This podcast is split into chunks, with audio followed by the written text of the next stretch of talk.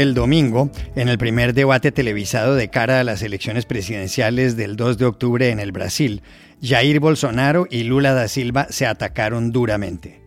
¿Quién ganó? Hablamos ayer con Oliver Stunkel, profesor de la Fundación Getulio Vargas. La NASA abortó ayer en el último instante el lanzamiento del cohete no tripulado de la llamada misión Artemis, con el que esperaba volver a la Luna. ¿Qué fue exactamente lo que pasó? Dori Toribio lo explica en segundos. Mañana se cumplen 25 años de la muerte de Lady Di en París. Sucedió en el túnel del alma cuando iba con su novio Dodi Al-Fayed. ¿Por qué Diana de Gales sigue siendo un icono? La periodista especializada Rosa Villacastín, que la conoció, nos dio las claves. Hola, bienvenidos a El Washington Post. Soy Juan Carlos Iragorri, desde Madrid. Soy Dori Toribio desde Washington, D.C. Soy Jorge Espinosa desde Bogotá. Es martes 30 de agosto y esto es todo lo que usted debería saber hoy.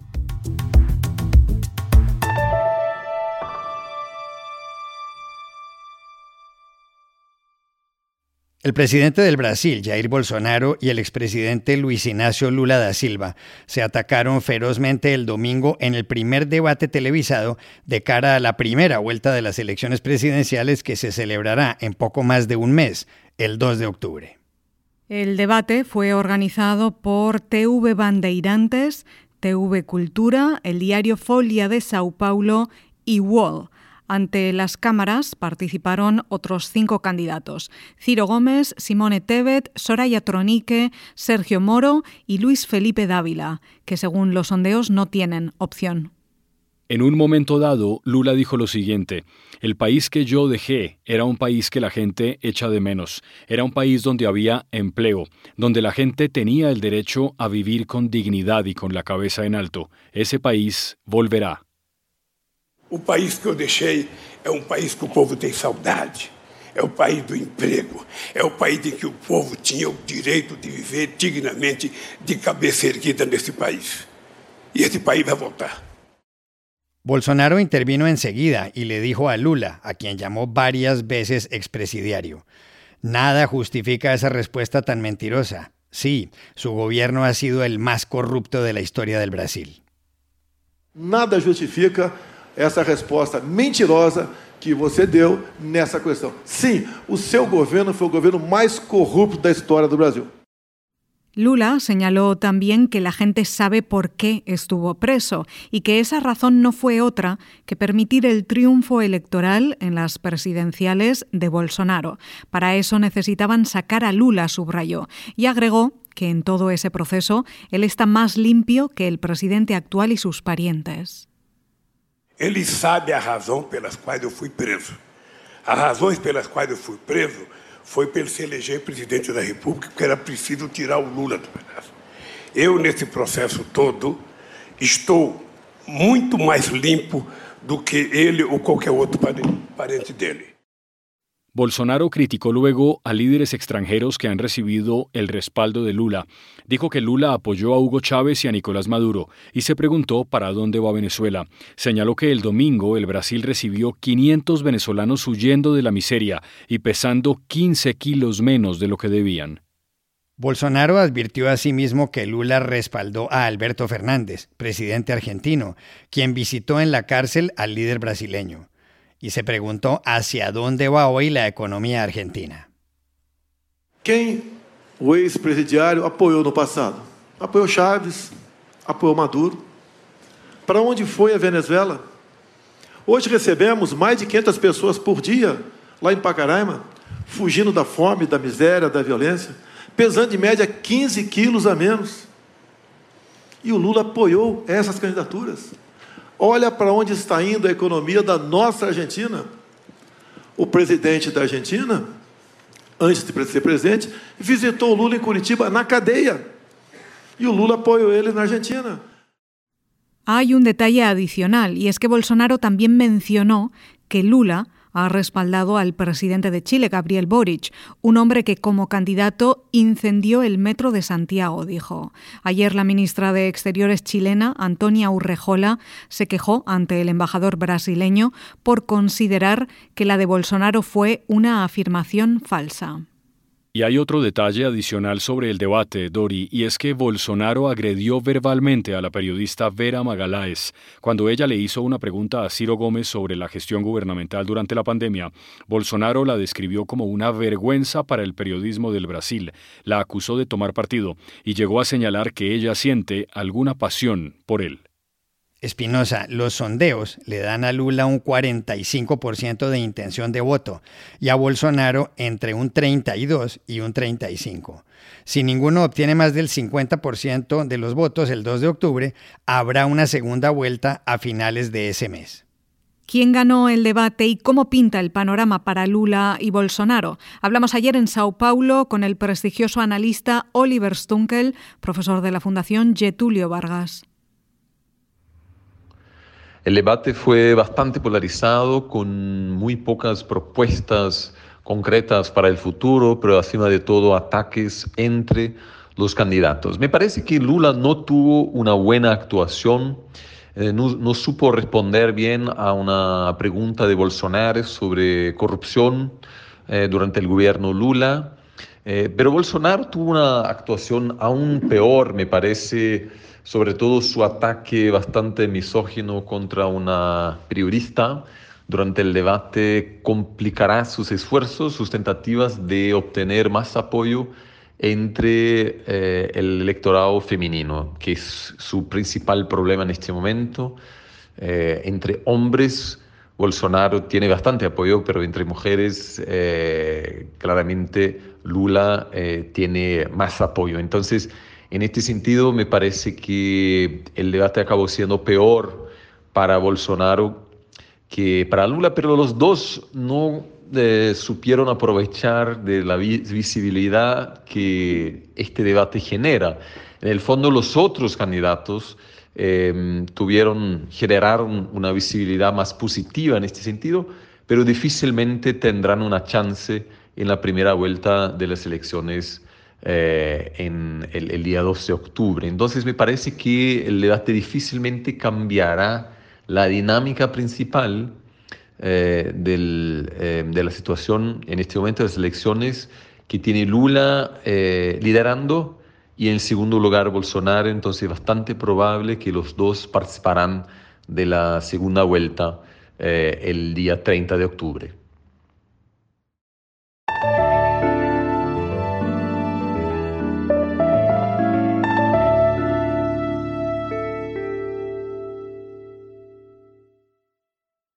La NASA suspendió ayer a última hora su regreso a la Luna. El lanzamiento del cohete no tripulado de la misión Artemis, previsto para las 8.33 de la mañana, hora de la Florida, fue abortado a las 8.30. Unas 200.000 personas se encontraban cerca del Centro Espacial Kennedy y millones veían todo por televisión. ¿Qué fue exactamente lo que pasó, Dori? Pues lo que pasó ayer, Juan Carlos, es que hubo una serie de problemas técnicos y los responsables de la NASA y de la misión Artemis decidieron que lo mejor por ahora es esperar. El próximo intento está programado para este viernes 2 de septiembre si se cumplen las condiciones. El administrador de la NASA, Bill Nelson, explicó ayer que este cohete, el Space Launch System o SLS, por sus siglas en inglés, que mide 98 metros y es el más poderoso jamás construido por la Agencia Espacial, es nuevo y que no va a volar hasta que esté listo, porque estas cancelaciones son parte del programa. En un negocio de alto riesgo, y los vuelos espaciales son arriesgados, entonces esto es lo que hay que hacer, aseguró. Uh, this is a brand new rocket. It's not going to fly until it's ready. Understand that scrubs are just a part of this program. So when you're dealing in a high risk business and space flight is risky, uh, that's what you do. Los problemas comenzaron en la noche del domingo. Hubo tormentas que retrasaron la carga de combustible y se detectaron fugas. Después, el lunes, a primera hora, cuando miles de personas estaban ya en el Centro Espacial Kennedy de Cabo Cañaveral, en Florida, esperando para la cuenta atrás, hubo inconvenientes para enfriar uno de los cuatro propulsores RS-25, el motor número 3, además de un problema en una válvula de ventilación y una fisura en el cohete principal. Esta combinación de factores, explicó Mike Sarafin, el gerente de la misión Artemis 1, les llevó a hacer una pausa y decidir que necesitaban más tiempo. The combination of not being able to uh, get the uh, engine 3 chilled down and then the uh, vent valve uh, issue that they saw at the inner tank really caused us to pause today, and, and we felt like we needed a little, little more time.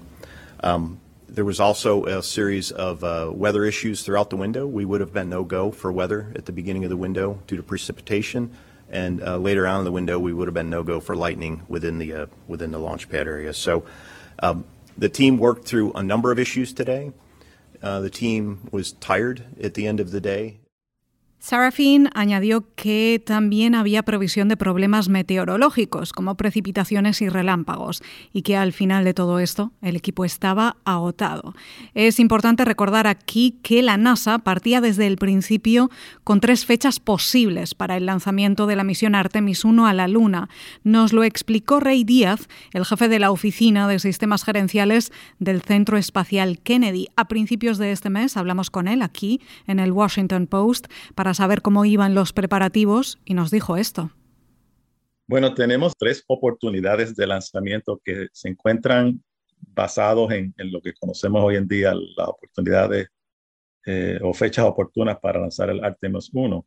Estas incluyen el 29 de agosto, el 12 de septiembre eh, a las 12 y 48 horas del este, y el 5 de septiembre, que es día feriado aquí en los Estados Unidos por el Día del Trabajo, a las 5 y 12 de la tarde.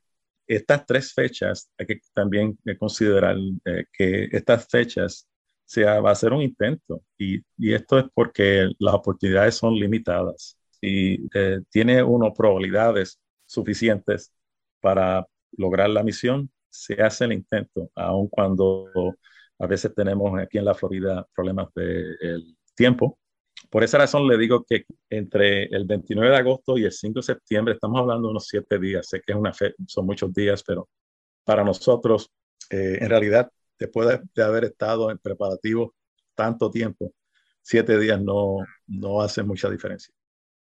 La NASA lleva más de una década trabajando en el programa Artemis y cuenta con el apoyo del gobierno de Washington. La última misión que llevó tripulación a la superficie de la Luna fue en 1972. Por eso dicen que unos días más de espera no es nada, para que con todas las garantías los seres humanos vuelvan a la Luna en 2025. Ese es el objetivo, cuando está programada la tercera y última misión Artemis.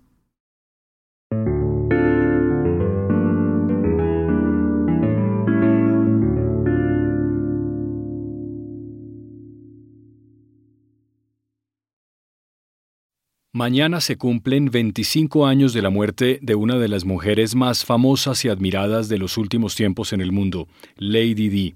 La tragedia se produjo en los primeros minutos del 31 de agosto de 1997 en el Túnel del Alma en París. Lady Di tenía 36 años. Diana Frances Spencer, como se llamaba, era hija de John Spencer, octavo conde de Spencer. Rubia, tímida y de ojos azules, se convirtió en una celebridad cuando se casó en la Catedral de San Pablo, en Londres, con el príncipe Carlos de Inglaterra, heredero del trono.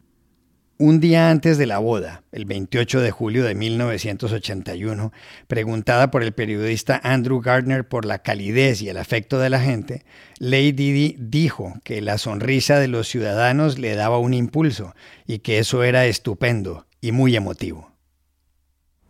Lady Diana meeting so many people is still quite new to you. How have you reacted to this warmth and affection? It's been a tremendous boost. And just a mass of smiling faces. Wonderful. Quite emotional, too. Oh, very, very is. Millones de personas vieron la boda por televisión. La pareja tuvo a su primer hijo, William, en 1982 y a su segundo, Harry, dos años más tarde. Pero el matrimonio no funcionó. Carlos y Diana se separaron en 1992 y se divorciaron en 1996. Luego se supo que Carlos estaba enamorado desde siempre de Camila Parker Bowles, su actual esposa. Diana tomó su propio camino. Cuando encontró la muerte, tenía una relación con el multimillonario egipcio Dodi Al-Fayed, hijo de Mohamed Al-Fayed, dueño de los almacenes Harrods. Dodi Al-Fayed y ella perdieron la vida en el mismo accidente iban a bordo de un Mercedes-Benz negro, huyendo de los paparazzi, conducido por Henry Paul, que trabajó en el Hotel Ritz, que estaba embriagado y que perdió el control del vehículo. El de Lady D, según acaba de decirle a la agencia Reuters Andrew Morton, biógrafo de la familia real británica, era probablemente el rostro más famoso del mundo, junto al de la reina Isabel. Era tremendamente popular y con un carisma que llamaba la atención, especialmente a las mujeres que se sentían fascinadas. Diana was probably the most famous face on the planet, along with the Queen. She was tremendously popular. She had a kind of charisma that drew people in. People, especially women, followed the narrative arc of her life with an absolute fascination. Su hijo, el príncipe Harry, también es consciente de que a los 25 años del accidente mortal de su madre, ella no será nunca olvidada. It's the 25th anniversary of my mother's death, and she most certainly will never be forgotten. ¿Por qué 25 años después Lady Di sigue siendo una leyenda, un ícono? Es que cuando murió casi no había internet. Pues se lo preguntamos anoche aquí en Madrid a Rosa Villacastín, conocida periodista de sociedad. La razón por la que Lady Di, Diana de Gales, se mantiene y mantiene su imagen a lo largo del tiempo, 25 años después de su muerte, es porque se casó siendo una niña con un príncipe azul, no era tan príncipe, era príncipe de casa real, pero en el fondo se comportó muy mal con ella, no le dijo que estaba enamorado de otra mujer, no debería de haberse casado. Eh, fue muy desgraciada durante muchísimos años, no la dejaban hablar, yo la conocí en Madrid. Eh, no miraba nunca de frente, nerviosa siempre, insegura hasta que por fin, con el divorcio, yo creo que llegó el momento en que ella dijo, ahora sí, ahora voy a ser yo. Y lo fue. Hay que acordarse que eh, se hizo fotografías y fue a visitar a un enfermo de SIDA, le cogió la mano, en un momento en que eso era casi un pecado mortal, ¿no?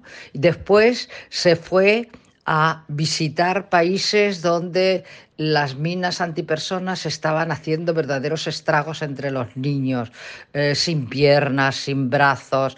Ella les apoyó, fue su imagen durante mucho tiempo. También a Teresa de Calcuta. Cuando Diana empieza a enfrentarse a su familia política, una de las más poderosas de las monarquías europeas, eh, es cuando yo creo que ella empieza a revivir a sentirse cómoda en su piel, a pensar que tiene que salir adelante, que tiene dos hijos, que tiene que ser ella misma. Y lo consigue.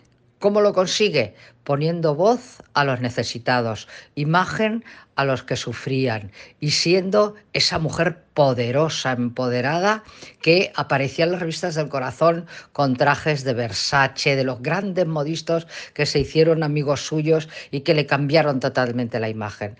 Sus últimos meses los pasó con Dodi Al-Fayed. Dodi Al-Fayed, hijo de un multimillonario que vivía en Londres, grandes almacenes. Aquí su familia también vivía en Marbella, yo le conocí.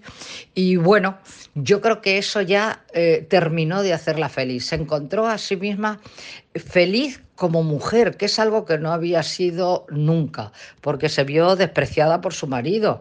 Prefería a Camila Parker, no, es verdad que era una mujer interesante, pero bueno, mucho mayor que ella y, con muchas más tablas también que Diana. Pasó su último mes de vida en un crucero que organizaron por el Mediterráneo los dos solos. Ella se hizo acompañar por sus hijos en algunos momentos y aterrizaron en París Nunca pensó ella que era el final de su largo viaje.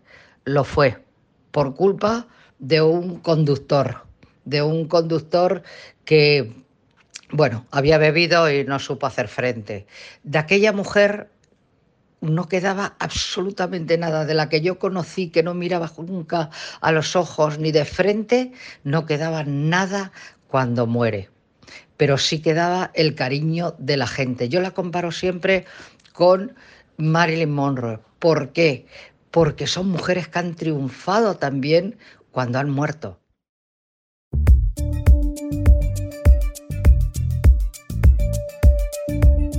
Y estas son otras cosas que usted también debería saber hoy. El expresidente de Estados Unidos Donald Trump dijo en su red social Truth Social que en los comicios que perdió con Joe Biden en noviembre de 2020 hubo interferencia electoral masiva y que el remedio es convocar de inmediato unos nuevos comicios o declararlo ganador legítimo para retomar la Casa Blanca. Por otro lado, el Departamento de Justicia anunció que el FBI examinó los documentos incautados en la residencia de Trump en la Florida el 8 de agosto y el senador republicano Lindsey Graham dijo que si el expresidente es procesado por manejo criminal de información clasificada, habrá disturbios en las calles. En Pakistán, cerca de medio millón de personas perdieron sus hogares debido a las inundaciones causadas por unas lluvias monzónicas sin precedentes. Hay más de mil muertos y uno de cada siete pakistaníes se ha visto afectado, es decir, más de 33 millones de personas.